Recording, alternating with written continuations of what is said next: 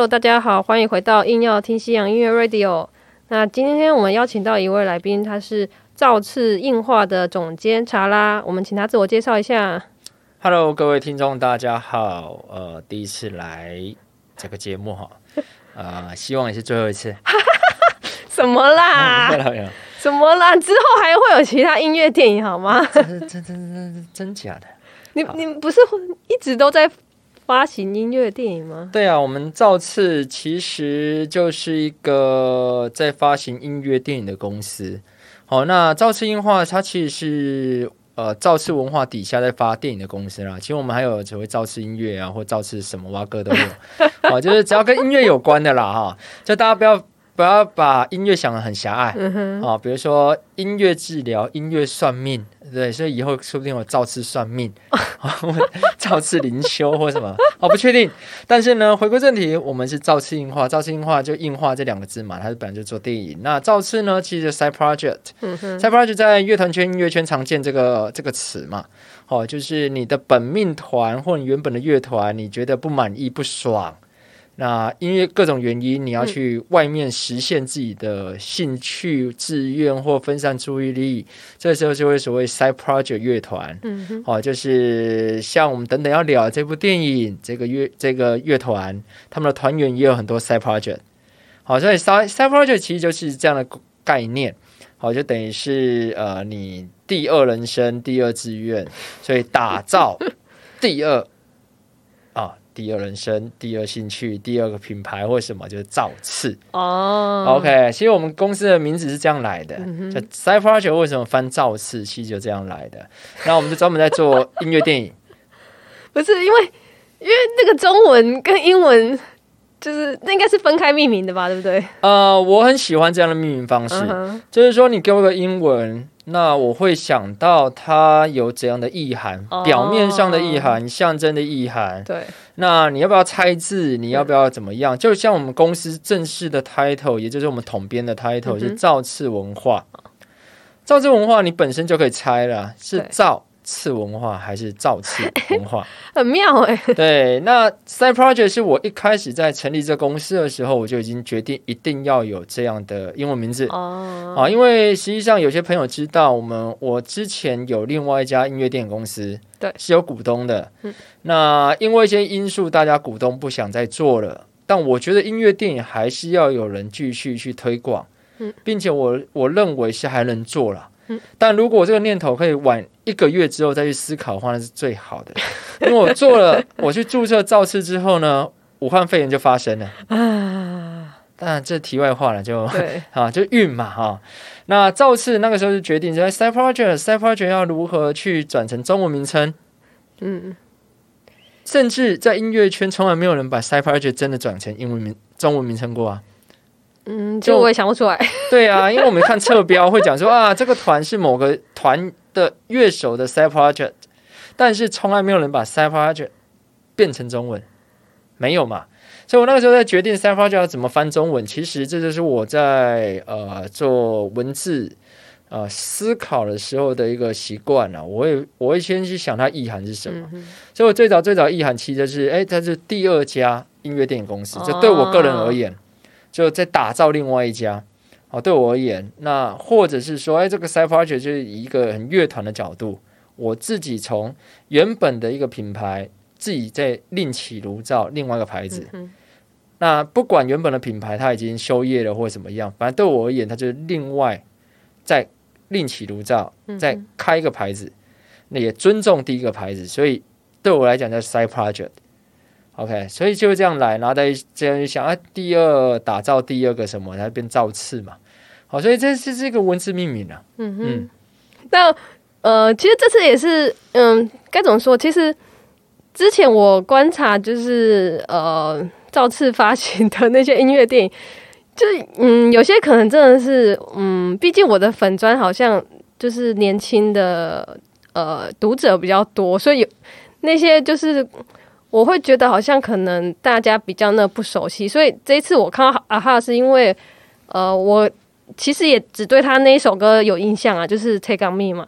但我我就觉得说，至少这个好像是可能呃我的音乐推荐的粉砖应该会蛮多人知道，所以我才想说，才鼓起勇气想说邀请查拉来上节目聊聊天这样子。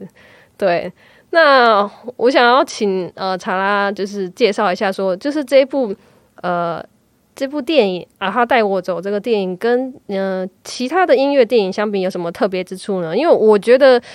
据我了解，你应该看了非常非常非常多的音乐电影才是。呃，身为一个音乐电影的片商啊，嗯，不夸张吧？每个礼拜至少现在是比较淡，哎，现在不算淡季了，因为刚好影展已经开始了，坎城影展啊，这些像威尼斯啊、柏林啊，就很多参赛片嘛。那除了参赛片之外，其实还有很多片子是没有参赛，嗯，没有去报这些影展。他就拍出来了，那拍出来就等待世界上的有缘人去把它带到他的国家放映。我每个礼拜至少少说啦，一天看一部是正常的。嗯，就是各位可能很难想象，各位可能会以为音乐电影就只有 Netflix、iTunes 这些平台，或者是造次带的这些音乐电影，全世界就只有这些。实际上是世界非常大。嗯，哦，就就就跟我们对摇滚乐的认知一样，我们都来自英国、美国或主流国家，但我们不知道，其实全世界各国每天都一堆专专辑在发行，嗯，每天都有很多新的乐团，每天都有新的新的单曲、新的新的录音等我们去听，对，所以这个时候才会所谓的啊，Bandcamp 啊，什么什么这些东西，我们会想办法去寻找世界上新的声音。但如果你不是一个主动积极去寻找资讯的人，你就被动等待嘛，被动等待，你就要等待代理商发行，对，你就要等待呃。各种大大把资讯端在你你你面前，你才发现说哦，原来有这个东西。就是现在现在资讯年代，其实每个人截取资讯不同，但我身为一个代理商。哦，就是说，我们作为片商，其实，在国际间，我们就 distributor，我们就代理商。嗯，代理商每天就是要看这么多片，看了那么多片之后，再去决定有什么片适合台湾。哦，所以第一件事情是，我要看那么多片，那这个时候就出现几种状况。一种状况是，我觉得这部片好好看，但是这个团在台湾真的是完全无知名度可言。完全没有，然后所谓完全没知名度跟完全有知名度又两种状况哦。对，一种状况，比如说曾经呃我在前一家公司发了一个团叫来吧来吧啊，在台湾应该是翻来来来巴哈吧，或者是好，就是它是一个斯洛伐克的乐团。好，那它是北韩第一支允许进北韩国内演出的摇滚乐团。嗯哼。好像南斯拉夫团啊，就南斯拉夫解体之后的乐团，他南斯拉夫还没解体前就已经在那边抗议了。你可以把它想象成前南斯拉夫的卓伟西公社，它是一个艺术表演乐团、抗议乐团。那对音乐没有那么专精，但是它其实表演啊，政治抗议、表演剧场这些很厉害。那到后来慢慢的音乐就会精了嘛，因为就是你每天弹奏，你弹久你还是会弹啊。好，你唱久就会唱了嘛。那他们莫名其妙这样一个非常政治性的一个乐团，居然被请到北韩去。那整部片很有趣，就是他们到底如何在北韩活下来的？因为他们去申请北韩，做梦也没有没有想到他们居然会过。然后北韩居然邀请他们来，就一直把一直在南斯拉夫恶搞政治判，在批判政治的一个乐团，怎么去去北韩呢？啊，所以这部片我就会想买，原因很简单，对。台湾对这个团完全不熟，没关系，片子本身有趣，对，好，那有也有另外一种状况，台湾对这个团非常熟，但我也不一定会进，是哦，比方来讲，哦，呃，刚好讲到方嘛，啊，就这个以下说法，那个马方不要不要不要介意啊，Beatles 台湾大家都知道，对，可 Beatles 进进来台湾之后，没人会看了，嗯，是吗？上戏院没人会看，真的哦。不信的话，各位听众，你们 你们扪心自问一下嘛。扪心自问，那 Beatles 上 Netflix 的整整套，哎哎，对对，Netflix 整套啊，整套你有看完吗？没有看完，还怎么会看得完？好，所以像这个状况，Beatles 为什么我觉得我不会进？一，我很喜欢，对。然后片子如果拍的很好的话，我会觉得很棒。但回到市场基本盘，对。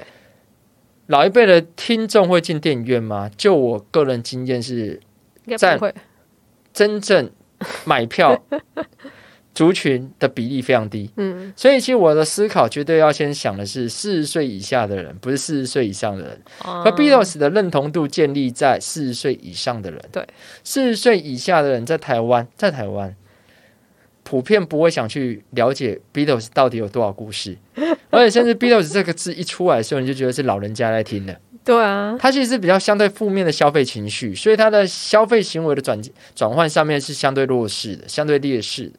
所以 Beatles 我就不会想做。嗯，哦，这是非常在商言商的，就是我很喜欢，但是我不能做。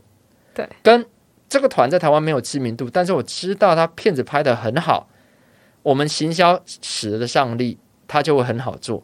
所以像前者来吧，我们那时候翻是翻北洋摇滚解放日嘛。最妙的是，我们上映那一天刚好就两韩见面那一天。哎，这个这个完全没有没有没，但我不可能去跟金正恩说，哎，那个我们电影要上了，麻烦你哈。哎，你什么时候去见个面？不可能嘛，就运不错了。对，哦，那也有也有一些状况是，呃，团在台湾很知名，电影拍的有够好，然后呢？价格有够高，哈，你也不一定买得起啊。价格很高是指说版权费很高啊，所以有时候有这种片，对，哦，就哎片子拍的很好，团也很知名，但是我们买不起。嗯，那你要如何等到一部团像啊哈这么知名，片子像你也看了嘛？对，拍的又那么好，对，然后价格我们负担得起，这个大概就是偶尔啦，一年能遇到一部。偷笑一年三百六十五天，我刚刚讲，我一个礼拜看七部片不不夸张啊。我一年三百六十五天，如果能等到一部这样的片，对，这部片大概我们就今年最重要一部片了。好，啊哈，这部片其实就是这样的案例，就是啊哈团很知名，对。那你一定问我说啊，照你刚刚的标准，Beatles 的标准，他在台湾也是老人家在听的啊，但实际上不是。就啊哈，如果是老人家在听的话，不会不会现在有那么多年轻的电影，对，还在用啊哈。比方讲大黄蜂啊，比方讲越来越爱你拉拉链啊，比方讲一级玩家啊，就这些骗子这么新的骗子还在用用他的歌，而且很多观众或听众不知道一件事情，啊哈的 Take on Me 对。是电影史上被引用最多次被当配乐的单曲，真就流行音乐里头被引用最多次的，就 Take on Me，你如果去查按 DB 资料库啊。跳幕下去是几百 几百部电影的，就是你只要电影剧情带到八零年代，嗯，一定有 Take on Me，因为当年真的红红红到全世界，所以你知道任何电影一有八零年代，比如说变形金刚、大黄蜂，大黄蜂很好看哦，不要因为它变形金刚就觉得 就不想看哦。大黄蜂其实它是一部完全在缅怀八零年代嗯。的一个一个一个 side project 作品。它是在主线之外支线支线嘛？嗯哼。好，那它里面完全是八零年代，里面有 Smith 啊，里面有有也也有也有 Take on Me 啊，啊哈。好，所以啊哈的 Take on Me 几乎等同于八零年代多数人的记忆。对啦，就是因为它是八零年代的代表，所以很多电影它如果在提到八零年代。的时候就一定会用这，一定会有啊！就电视一定要放啊，它背景有一台电视，电视就传出 Take on Me，然后或者广播就 Take on Me，或者它是吹口哨 Take on Me，就是什么都 Take on Me 嘛。就比如说越来越爱你，它里面就是乐团啊，那乐团在弹奏 Take on Me，然后非常难听。OK，那就只是告诉我们说，当时所有的泳池池畔伴奏乐团也都弹奏这些歌曲嘛，所以它其实是一个大家不知道是 Take on Me。它是八零年代一个非常重要的全球性记忆，就是有点红到很恶心，我现在有点起鸡皮疙瘩。对，所以所以像这部片，你说他是老人家吗？不认为。因为他实在是到现在的好莱坞电影，随时都还在听得到这首歌，所以下一个我们在做行销上，我们要怎么沟通？那一个唱《Take On Me》那个乐团，其实它很多故事。嗯，那在这部电影里面拍的非常的扎实，而且流畅又好看。那我们要如何推广出去？这就是我们公司在做的一件事情啊。就是说，这部片你刚问我，它跟其他电影有什么差别？每一部片都是独立个体。对，每一部片我在买的时候，一定都是我觉得一。电影内容本身，Google 不到哦，Google 到的话不需要再拍成电影了。哦，我我我去 Google 就好了嘛。哦，那你 Google 不到内容哦，可 Google 不到内容不代表你可以拍出好电影哦。对，你还是要回到电影本质。嗯，它好不好看？它拍的好不好？那如果内容是完全属于电影。而不是属于文字，属于其他的美彩，它完全在这部电影里面才揭露出的内容，那很棒，独一无二的内容，很扎实的一个电影剪辑、电影叙事。那下一个才会是我行销使得上力吗？嗯，就即便你没有知名度，但我使得上力，我还是会考虑。在最后一个问题，我才会去想这个价格我负担得起吗？那负担得起价格，才会去思考说，哎，如果这部片假设三万美金、五万美金，哦，那三万美金等于九等于九十万台币嘛？嗯，九十万台币你跟戏院对差，你至少要做两百万票房。嗯，加行销费嘛，加母带费等等等，大概就两百多万票房。那一部音乐电影能做到两百多万吗？嗯，疫情前我觉得可以啦，疫情后真的不行了。天哪！哦，疫情前有机会，疫疫情前我们以前有做过，呃，几百万的票房都有啊。嗯，对啊，那疫情后根本就是连二十万都做不到。啊，对，所以这部片跟其他的最大差别是，团本身知名度非常够。嗯。电影本身也拍得非常扎实，内容也非常的呃很多，你真的要看过这部片才知道，因为他们非常坦白嘛。对，你看这部片就知道了，他导演跟拍了四年，那三位团员事后看剪辑，一定也都看到他们讲出讲出了什么，嗯可他们也都同意剪进去了。嗯所以这些东西都出现在这部纪录片而已。所以像这样，我就很欣赏，就是说，哎，你导演真有挖到什么东西出来，让我看这纪录片的时候可以得到一些新知。哦，那价格也负担得起。OK，那整体来讲是卖相非常好的一部片了。对，好，那也是我们造次目前为止发行的音乐电影当中最呃流行的一个乐团。对，所以才所以流行才找你。啊，因为我们之前发的 发的乐团并没有那么流行，它是比较偏小众的。对这一部片已经相对大众了。对啊，哦，那因为相对大众，所以它沟通沟通会比较快了，嗯啊、比较好沟通了。它可惜就是遇到疫情嘛。嗯，如果如果没有遇到疫情的话，这部片应该是轻松乱做都破百万了。没有疫情的话了，但是我们现在不用再讨论有没有疫情的事了。好，因为疫情已经两年多了。对，嗯，好，所以呃，那你觉得这一部可以排得上你心目中的音乐电影的前十吗？还是排？这个问题问的很难。这有点难欸因为音乐电影，音乐电影它真要排啊，这部片排到前十有点机会哦，要排到前十有点机会了，我那认为。应该说，如果你要替你看过音乐电影排名的话，你会用什么准则去打分数啊？这个会回到，因为我另外一个身份吧，嗯，哦，或者说兴趣啦，是写影评嘛，对，所以我如果现在先不要管我是一个片商身份，我就完全是影评观点。好，一部音乐电影的排序啊，我还是要回到第一个事情，它电影本身拍好不好？嗯，然后电影本身拍好不好，就跟我平常打电影分数一样。今天是九点零以上，如果我十分之九，我会达到九以上的片子。嗯，已经不会只有我本人看了觉得好看，对，是所有人，我相信所有人看了就好看，而且是所有人在任何时刻。十年后、二十年后、三十年后再来看，都觉得好看。好，这这种片子很少。对，但是我现在讲几部嘛，《刺激一九九五》，五十年后的人类来看，还是觉得好看，对，不会只有你觉得好看。对，而且五十年后，不要管你是亚洲人、欧洲人、非洲人，任何人种看都觉得好看。这种片子就是你身为一个评论员，你看到这样的作品，你要知道它是一个跨文化、跨种族、跨时代的一部佳片。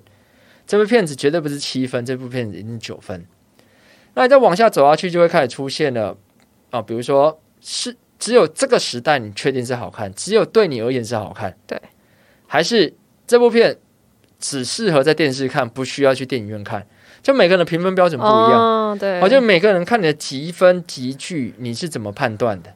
对我而言，九以上是很少见，八以上就很了不起了，八以上很了不起了。对，那你要说，哎，音乐电影有没有八以上？我就很少，坦白讲，嗯，音乐电影有只有很少很少的片可以打排到八以上，也就是说必看不可，而且你推荐给别人看也都好看，但它可不可以经过时间的淬炼，比如说十年后看、二十年后看，还好看，这我不确定。对，这真的我就不确定了。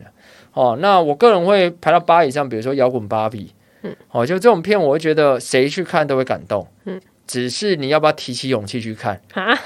我现在讲句话很重重要啊，因为很多很好的东西，对很多人而言，他不想要浪费他的机会成本嘛。哦，他机会成本可以去打电动啊，可以去玩啊，可以去睡觉啊，他干嘛花时间去看一部？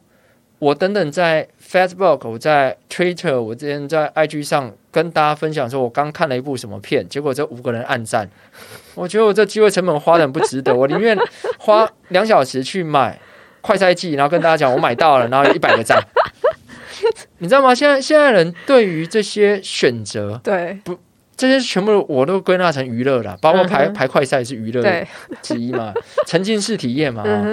的的的的回馈，你你付出了这样机会成本，得到什么回馈？那如果是一百个赞，你就会想去做。现在多数人其实是这样选择事情的，很少会像我们这样子，就是啊，我啊抛了一个完全没人知道是什么东西，然后大家哎哦，是因为你抛的，所以给你一百个赞。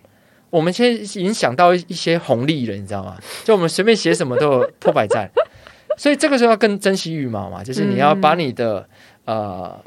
关注度放在值得推广的东西上。对，OK，所以音乐电影八以上真的很少。嗯，啊，七这个级间就很多哦，就非常多。应该说，音乐电影要拍到可以跨跨个体、跨时代、跨民族，很少，非常难。可是，如果你在七级一分这种，就是说，哦，我推荐可以到戏院看一看。嗯。你们可以愿意花机会成本的话，可以去戏院看一看，而且看完之后你都不会觉得难看。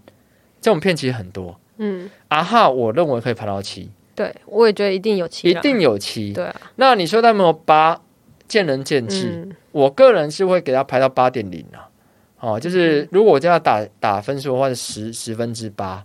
好，你说会不会有八点一、八点二、八点三那个 emoji 嘛？有有些人有些人问我说：“哎，查到你那个影评分数八点二、八点三到底有什么评的？”我说：“那直觉，你要不要相信直觉啊？”我一走出我就觉得这部片八点三，这叫直觉嘛？就你不要问我为为什么是八点三不是八点四嘛？哈，啊，所以啊，这部片你说会不会排到前十？我认为它有机会到八，八的片已经很少了。对，好，那我相信看过这部片的人都会知道我在讲什么，就是它很少见的音乐电影里面，呃，资料这么庞杂，嗯，三位团员全部顾到，对，三位团员都有让他讲到话，真的，然后三位团员的话跟他们的歌居然可以呼应，然后剪的这么顺，然后更厉害是在技术层面上影像的处理，对，声音的处理。好，那一天周正周师傅啊，就是我们的一个音那个台湾的一个音效处理的一个前辈，嗯，他看完这部片子说：“这音效处理太细了吧？” 然后我就跟他讲：“这就是为什么我一定要买到这部片的原因啊！嗯，因为我们这年头如果买一些音乐电影，它那个音乐你在家用电脑看，跟我在戏院感受的程度是一样，那这种片我毫无竞争力嘛。可如果我现在……遇到一部像这样啊哈带我走这样的片，声音处理到这么细，你在家用你的电视喇叭，跟你用笔电喇叭，跟到戏院上去听环绕音效，感受完全不一样。嗯，它完全就是一部要为了戏院而生的电影，它声音处理到就是完全就是一定要在戏院放啊。好，所以我们在挑片选片，这有另外一个很小很小，嗯必须要去啊找出它竞争力所在。毕竟我们现在很多时候，我们的竞争者是平台。而不是片商，不是有同业片商，同业片商没有人会跟我们抢音乐电影啊，因为他根本就做不起来，绝绝对赔钱啊！干嘛干嘛干嘛干嘛抢？尤其疫情的 这个时间，对更不会选。疫情之前我们做做了起来，大家都说哇，只有只有只有查他们家做了起来，这个我们就不要抢了。哎，所以所以回到最早的问题哦，这部片我认为是有机会到前十。OK，嗯，啊，你要我现在排十个的话，可能就有点累了，可能这一集录不完，就是排不完。然后我觉得我对这部片印象比较深刻的是说，因为我虽然也看过一些音乐电影，但当然没有你看的多，应该算是看很少。可是就我的印象中，其实很多音乐的电影，比如说纪录片的，好了，其实我感觉就是很平铺直述啊，我完全感觉不到导演的存在。可是这一部片，我就会觉得，哎，导演真的蛮厉害的，哎。呃，导演做很多事啊，在这部片。对因为这部片其实以就，如果你是念广电科系或电影科系啊，我甚至非常建议你们，就算对阿哈没有兴趣，对阿哈的音乐没有兴趣，你单纯只想知道纪录片怎么剪得好，哦，这部片都值得看，真的，非常值得看。我以一个科班出身跟你讲，这部片的剪辑太强了。它的剪辑不是只有影像剪辑，它的声音剪辑也有够强。它影像跟声音的对位、互文、对。话感。剪的有够好，我们都知道方法，我们都知道要写脚本，我们都知道要写分镜本，我们都对需要知道把写声音本，然后把秒数 time code 抓出来之后，在那边对对说这个影像可以跟跟这个声音对话，这个声音可以跟这个声音对话，我们就是这样剪辑的嘛。对，但是你要知道，这部片啊哈成立四十周年了，今年刚好四十周年、对，这部片在官方海报下面有将近三十家电视台提供素材。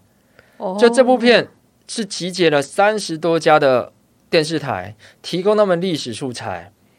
导演，我根本无法想象他三十多家的电视台给的 贝塔带、对给的 DV 带、给的 Cam 带什么带，我都不确定，反正就一大堆母带。对，他要如何去整理这些东西？真的整理完之后，他要如何找到他所谓的论述脉络？真的这部片一百零九分钟嗯，将近快两小时。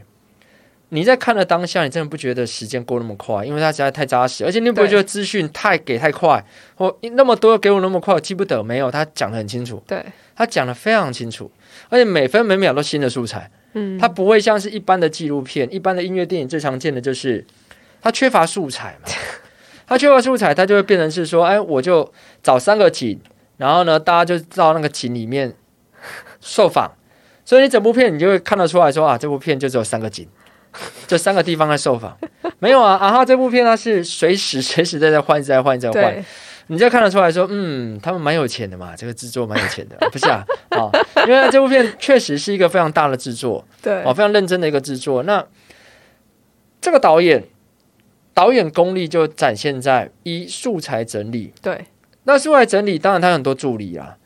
我们要看到另外一件事是，他如何找到一个可以去论述啊哈四十年发展的一个切入点。嗯，又如何兼在兼顾乐团历史的还原下，带到三位团员的个性，这很重要啊！真的你，不能只告诉我乐团发展，然后只告诉我乐团很屌，乐团很成功。没有，我看音乐电影，我真的很讨厌看那种封神式的、造神式的。对，举例来讲，哦，Oasis 歌迷也不要不要太太难过。Supersonic 我当时看完之后，我连出价不想出。我在此先先先先讲一下资格了啊，因为现在讲什么都要先秀 秀资格嘛啊。我我看 Oasis 国内外演唱会至少看十场，所以我也够够资格骂他们嘛啊。Oasis 的 Supersonic 那个时候一出来的时候，大概是二零一六年左右嘛。嗯，哦，前一家公司刚成立的时候，我们有机会看到。我看完之后，我我我完全不想买啊，因为整部片就是令人那边讲我很屌，我很屌，我是超屌。啊，你完全不想跟我讲聊一聊你们兄弟俩发生什么事吗？完全不了哎、两两个人都是用画外音方式在配音，然后导演就是针对你的画外音剪素材进去，这是个很简单的剪法。对，就是我们聊什么，他就找到素材塞进去。嗯，他影像本身也没有任何任何啊、呃企图，对，他只是为只是把受访主角讲的话，比如说他讲到、哦、我我我一九八几年去哪里做什么事，他是找找出个素材塞进去，找不到素材就用素描。现在音乐纪录片都这样子啊。可他让我反感的地方就是，你不要从头到尾跟我讲你们很厉害，你们如果不厉害，我不会看你们超过十场演唱会。我想知道你们发生什么，还有你们为什么可以在那个九零年代初期脱颖而出？对，当时英国那么多乐团，为什么是你们？然后你们是如何如何创造当时的场景？嗯背后有什么事情我们不知道的吗？导演没有企图想去挖这个吗？对啊，因为纪录片导演经常会犯一个错误，就是啊，我现在在拍一个啊、一代神团、一代大团的纪录片，我怎么好意思冒犯他们呢？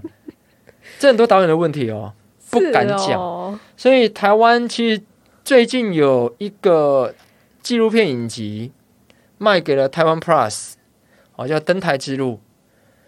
登台之路呢，十部十部片里头有九个乐团，有一个有一个是见证大团，那不算乐团，那算个企划节目的的的记录。这九组乐团里面的，我全部看完啊！我觉得所有导演都犯一样的错误，就是完全不敢挑战，不敢提问，嗯，不敢触碰乐团不能问的东西，不好意思讲的事情。对，就这种疮疤，我们不是说要揭疮疤，而是我们想要啊帮观众乐迷解答一些大家的疑惑。对，或者是这个团为什么可以浴火重生？你要跟我讲浴火重生这句话的成立条件是他发生什么事？对，他他怎么会修除的？你要先跟我讲哦，我完全不知道怎么，你怎么突然间跟我讲他们浴火重生呢？对不对？所以像 V I X X Japan 的纪录片，他就很明白跟你讲他们遇到什么事，他们怎么浴火重生的。如果你没跟我讲说啊，X Japan 很屌，他我我都知道他很屌啊，可是你要告诉我他发生什么事嘛？好，所以。所以，像用这个观点切进去，哦，你就会发现，台湾很多纪录片，然后全世界有很多纪录片，对，都有这样问题。可是听起来就是说故事，不就是应该要这样子说吗？还是没有没有，导演可以做的事情有很多。嗯，我举例来讲，我回到刚讲到的，导演要不要？我们用专业点，要不要干涉被摄者？哦，在纪录片美学的讨论里头，或纪录片方法的讨论里头，这是一个永恒的题目。嗯，你要不要去干涉被摄者，还是你要是一个所谓旁观者角度去记录？嗯哼，还是你要很攻击性的去访问？对，华氏九幺幺啊，或什么这些，都是攻击性的访问法。嗯，哦，那也有那一种，多数都是学院派的说啊，我们纪录片导演就是不要干涉。那可是现在回到了纪录片，如果今天是用来拍乐团的时候，它又面临一个问题。对我刚刚所讲的，导演经常会陷入一种：我现在拍一个传奇大团，我怎么好意思？但实际上，你就是要好意思，你就是要敢问，对啊，你就是要敢挖，不然的话，你现在教他讲什么，他就讲公关稿。别忘了，老外所有的音乐人，只要有签约过的。甚至没有签约过也没关系，他们的口语表达能力、自我介绍能力、公关能力都比台湾人强太多了。对你随便一个 M 美国职棒大联盟 NBA 或小联盟或什么，随便拉一个运动员出来，赛后专访，你看他们都很会讲。对啊，不管他个性外向内向，他的一个职业嗅觉就是我的公关能力要好。他们从小到大就是问答题起家的，他们不是是非题跟填充题、选择题，不是，他们是问答题。嗯。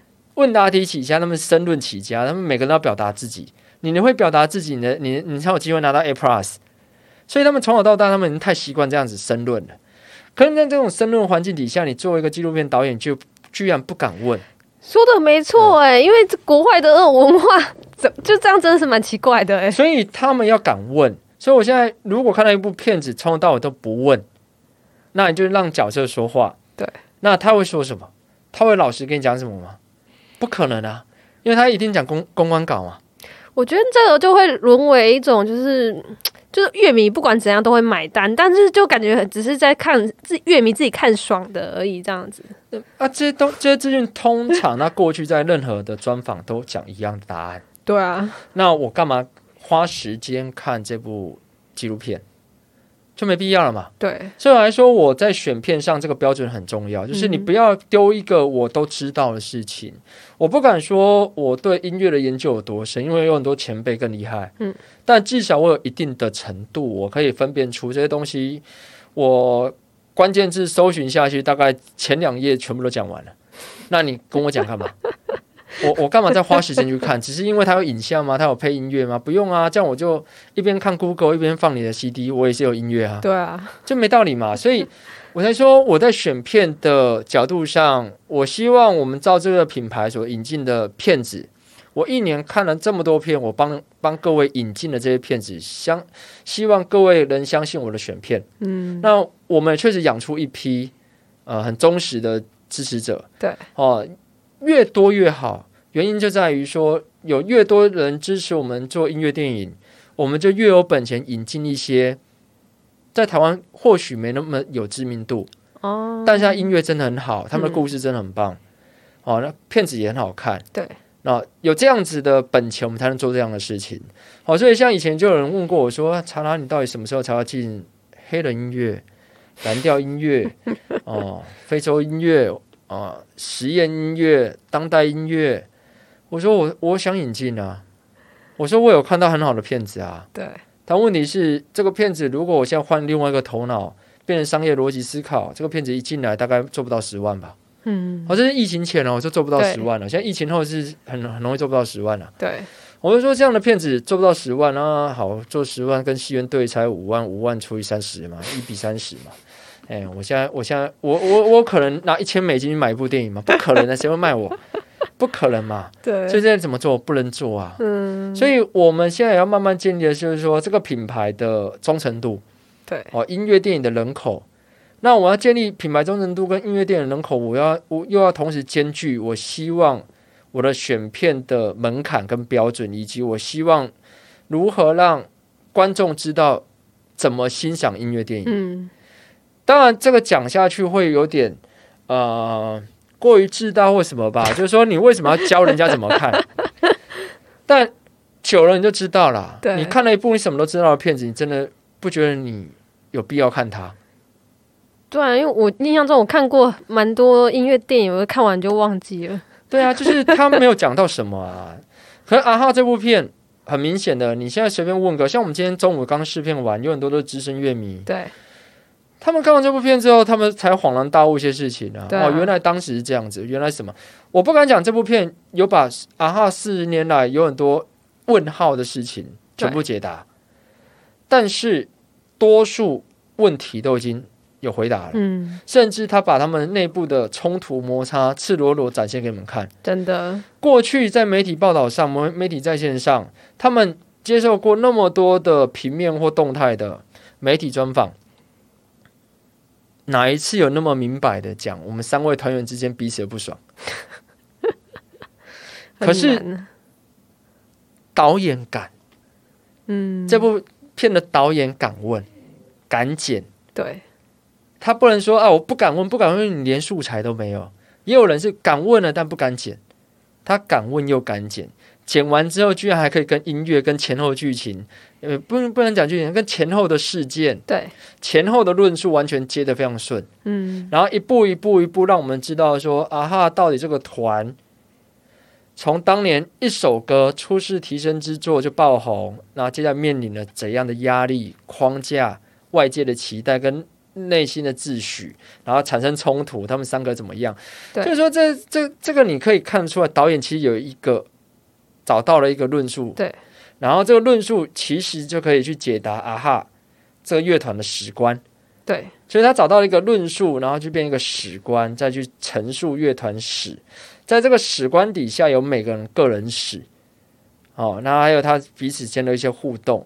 所以这导演真的还算头脑蛮清楚的，知道说我他要面对面对的是一个大家都知道的乐团。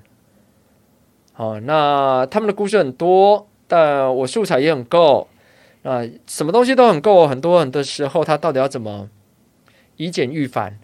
啊，如何剪出一个有条理、不混乱的一个纪录片？